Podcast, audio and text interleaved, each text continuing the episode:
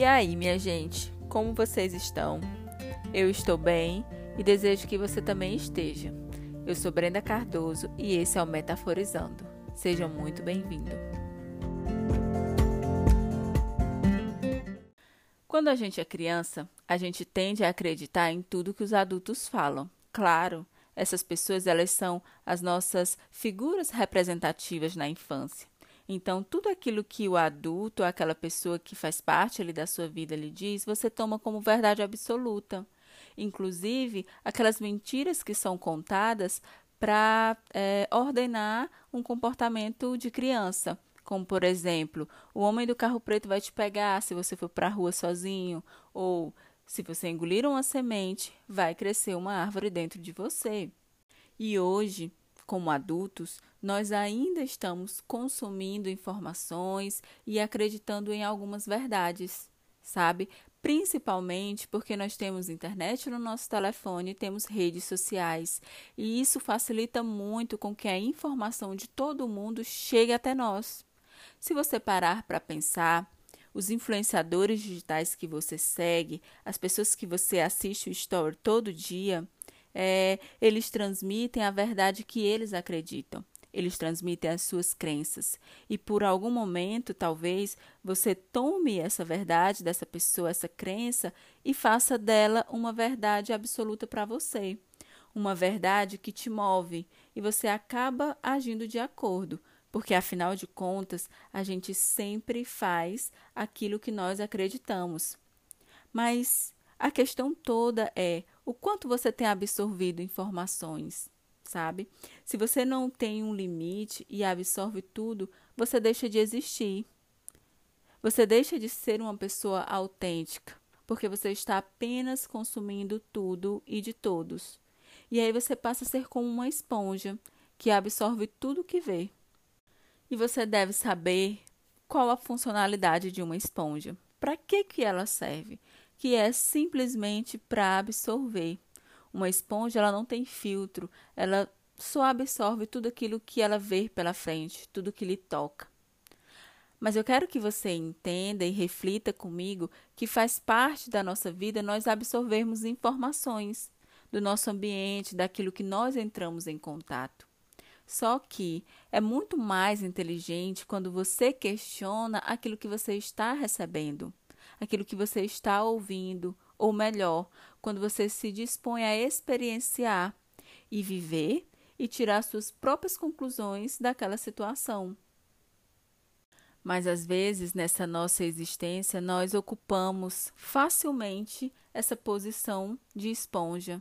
Porque se você parar para pensar, é muito mais confortável ser esponja porque isso te tira a responsabilidade de buscar por algo, de questionar, porque você fica apenas ali, parado e recebendo tudo mastigadinho. Mas nesse lugar de ser esponja, você dar às pessoas ao seu redor o poder de dizer quem você é, o poder de dizer o que você deve fazer sabe? E isso tira de você a sua capacidade de decisão, tira de você a sua autenticidade de existir, de viver. Então, querido ouvinte, é, não ache que o outro sabe mais de você do que você mesmo, sabe? Porque é, ao ocupar esse lugar, você acaba se perdendo.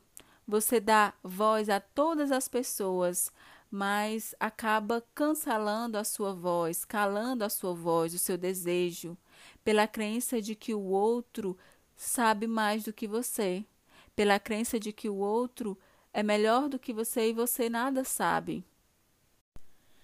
E eu acredito que é muito importante nós fazermos essa autoavaliação, nós nos questionarmos a respeito do que nós temos absorvido no nosso dia a dia, Será que é totalmente saudável aquilo que eu estou absorvendo, aquilo que eu estou fazendo como verdade, aquilo que eu estou acreditando? Porque às vezes nós é, acreditamos em algo e isso nos move ou nos paralisa. E literalmente, nem sempre você precisa da opinião do outro sobre aquilo que você vai fazer ou viver. O que você precisa, às vezes, é simplesmente ir lá e ter a experiência dar um sentido, e criar a sua verdade, o seu sentido, porque você é um ser totalmente capaz de ser criativo. E quando eu penso sobre isso, é, eu trago é, uma reflexão de Ponciano, que é um autor da psicologia, e eu já falei aqui dele outras vezes, que nesse processo de sempre, de sempre acatar tudo que o outro diz, nós precisamos nos propor a mudar, exigir os nossos direitos, buscar é, por mudança e separar as nossas coisas das coisas do outro. E pensar: não, isso aqui não faz sentido para mim. Essa é a sua verdade, mas não é a minha.